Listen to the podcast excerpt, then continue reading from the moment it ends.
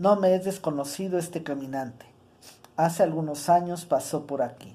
Zaratustra se llamaba, pero se ha transformado. Entonces llevabas tu ceniza a la montaña. ¿Quieres hoy llevar tu fuego a los valles? ¿No temes los castigos que se imponen al incendiario? Sí, reconozco a Zaratustra. Puro es su ojo, y en su boca no se oculta náusea alguna. ¿No viene hacia acá como un bailarín? Zaratustra está transformado. Zaratustra se ha convertido en un niño. Zaratustra es un despierto. ¿Qué quieres hacer ahora entre los que duermen? En la soledad vivías como en el mar, y el mar te llevaba. Ay, ¿quieres bajar a tierra? Ay, ¿quieres volver a arrastrar tú mismo tu cuerpo?